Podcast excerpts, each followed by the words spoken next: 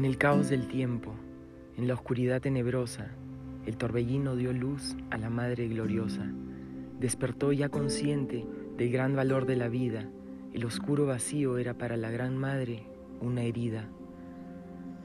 Al otro creó del polvo que al nacer traía consigo un hermano, compañero, pálido y resplandeciente amigo. Juntos crecieron, aprendieron qué era amor y qué consideración y cuando ella estuvo a punto, decidieron confirmar su unión. Él la rondó expectante, su pálido y luminoso amante. En un principio su otra mitad la colmó de ventura, mas con el tiempo se sintió inquieta, su alma insegura.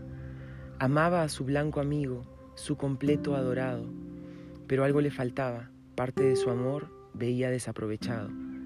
La madre era, de algo estaba a la espera.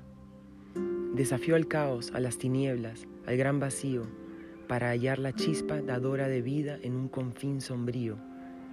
La oscuridad era absoluta, el torbellino aterrador, el caos se helaba y acudió a ella en busca de calor. La madre era valerosa, su misión azarosa. Extrajo del frío caos la fuente germinal, y tras concebir huyó con la fuerza vital. Creció junto con la vida que llevaba dentro y se entregó con amor y orgullo sin traba. El oscuro vacío y la tierra yerma y vasta aguardaron el nacimiento con ánimo entusiasta. La vida desgarró su piel, bebió la sangre de sus venas, respiró por sus huesos y redujo sus rocas a blancas arenas. La madre alumbraba, otro alentaba, al romper aguas, éstas llenaron mares y ríos, anegándolo todo, creando así árboles y plantíos. De cada preciosa gota, hojas y tallos brotaron, verdes y exuberantes plantas la tierra renovaron. Sus aguas fluían, nueva vegetación crecía. En violento parto, vomitando fuego a borbotones, dio a luz una nueva vida entre dolorosas contracciones su sangre seca se tornó en limo ocre y llegó el radiante hijo. El supremo esfuerzo valió la pena, ya que todo era gran regocijo. El niño resplandecía, la madre no cabía en sí de alegría. Se alzaron montañas de cuyas crestas brotaban llamas, y ella alimentaba a su hijo con colosales mamas. Chispas saltaban a chupar el niño, tal era su anhelo y la tibia leche de la madre tras un camino en el cielo. Una vida se iniciaba, a su hijo amamantaba. Para gozo de la madre, las tinieblas disipaba con su luz refulgente. Su mente y su fuerza crecían, recibiendo de ella cariño. Pero pronto aquel hijo maduró, pronto dejó de ser niño. Atrás quedaba la edad de la inocencia, quería independencia. A la fuente ella recurrió cuando una vida dio nacimiento Ahora el vacío y gélido caos atraía al hijo con embaucamiento. La madre daba amor, pero el joven tenía otras ambiciones. Buscaba conocimientos, aventuras, viajes, emociones. Para ella el vacío era abominable, a él le parecía deseable. Se marchó de su lado cuando la gran madre dormía, mientras fuera se arremolinaba la oscuridad vacía. Por todos los medios las tinieblas procuraron al hijo tentar, y él, fascinado por el gran torbellino, se dejó cautivar. A su hijo arrebataba, al joven que tanto brillaba. El hijo de la madre, en un primer momento alborozado, pronto se afligió en aquel vacío glacial y desolado. Su incauto vástago, corroído por su conciencia quejosa, no pudo escapar a aquella fuerza misteriosa. Estaba en un grave aprieto, el caos lo tenía bien sujeto. Pero en el preciso instante en que lo engullía la oscuridad, la madre despertó, tendió la mano y lo sostuvo con tenacidad. Buscando quien la ayudara a recobrar a su hijo radiante, la madre acudió al pálido y luminoso amigo ante su amante. La madre lo agarró fuerte, perderlo habría sido la muerte. Y ella agradeció su regreso al que fuera su compañero, y el triste suceso le contó en tono pesaroso y lastimero el querido amigo accedió a intervenir en el lance, dispuesto a rescatar a su hijo de tan difícil trance. Le habló de su honda ficción y del turbulento ladrón. Al borde del agotamiento, ella necesitaba una pausa, al luminoso amante dejó luchar por su justa causa. Mientras la madre dormía, él combatía a la fuerza glacial y momentáneamente la obligó a volver a su estado inicial. Tenía alma de paladín, pero incierto era aún su fin. Dándolo todo, su magnífico amigo luchó con bravura.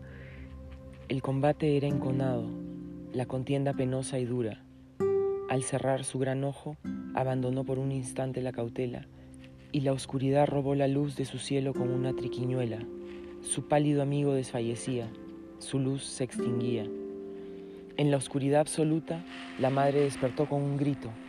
El tenebroso vacío se había propagado por el espacio infinito. Ella se sumó a la pugna, organizó con rapidez la defensa y a su amigo liberó de aquella sombra tétrica y densa. Pero a su hijo perdió de vista. La noche borró toda pista. En las garras del torbellino, el hijo radiante y exaltado dejó de dar color a la tierra. El frío caos había triunfado. La vida fértil y verde dio paso a la nieve y el hielo, y un cortante viento siguió azotando la cual flagelo. La tierra era un desierto, las plantas habían muerto.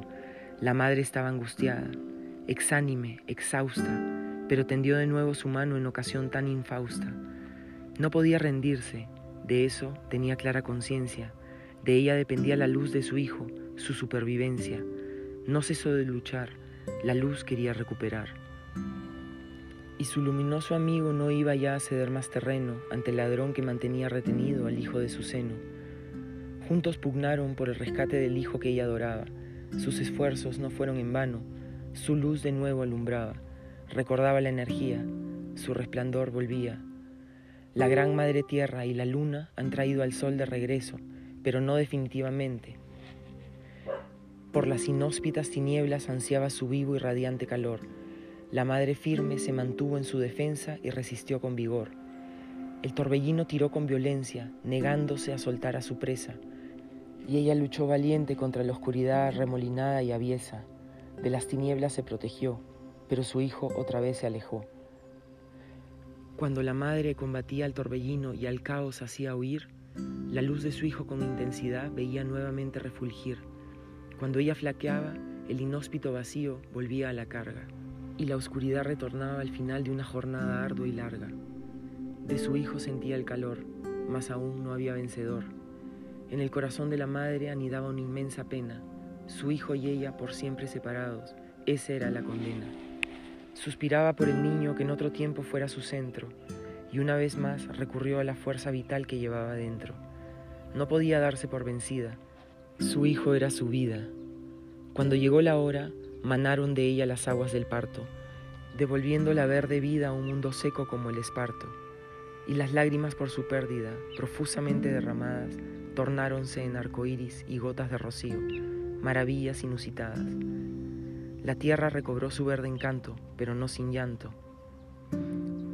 Partió en dos las rocas con un atronador rugido, y en sus profundidades, en el lugar más escondido, nuevamente se abrió la honda y gran cicatriz, y los hijos de la tierra surgieron de su matriz.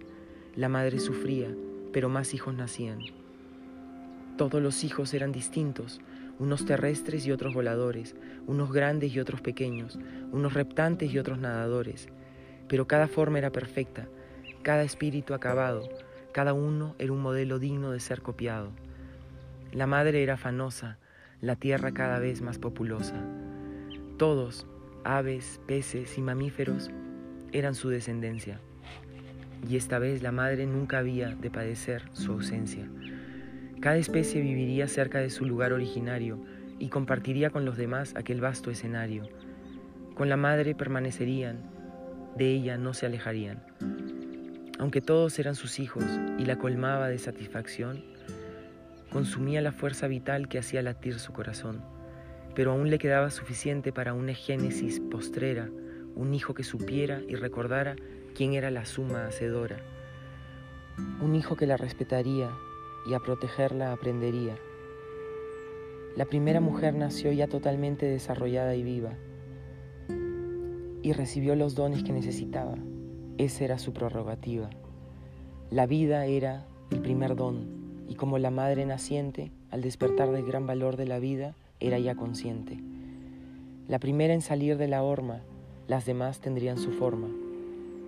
Vino luego el don de la percepción, del aprendizaje, el deseo de saber, el don del discernimiento, un amplio bagaje. La primera mujer llevaba el conocimiento en su interior, que la ayudaría a vivir y transmitiría a su sucesor. Sabría la primera mujer cómo aprender, cómo crecer. Con la fuerza vital casi extinta, la madre se consumía. Transmitir el espíritu de la vida, solo eso pretendía. A sus hijos confirió la facultad de crear una nueva vida, y también la mujer con esa posibilidad fue bendecida. Pero la mujer sola se sentía, a nadie tenía. La madre recordó la experiencia de su propia soledad, el amor de su amigo y su caricia llena de inseguridad. Con la última chispa que le quedaba, el parto empezó para compartir la vida con la mujer.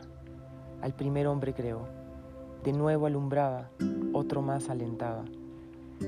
A la mujer y al hombre había deseado engendrar, y el mundo entero les obsequió a modo de hogar, tanto el mar como la tierra, toda su creación. Explotar los recursos con prudencia era su obligación. De su hogar debían hacer uso, sin caer en el abuso.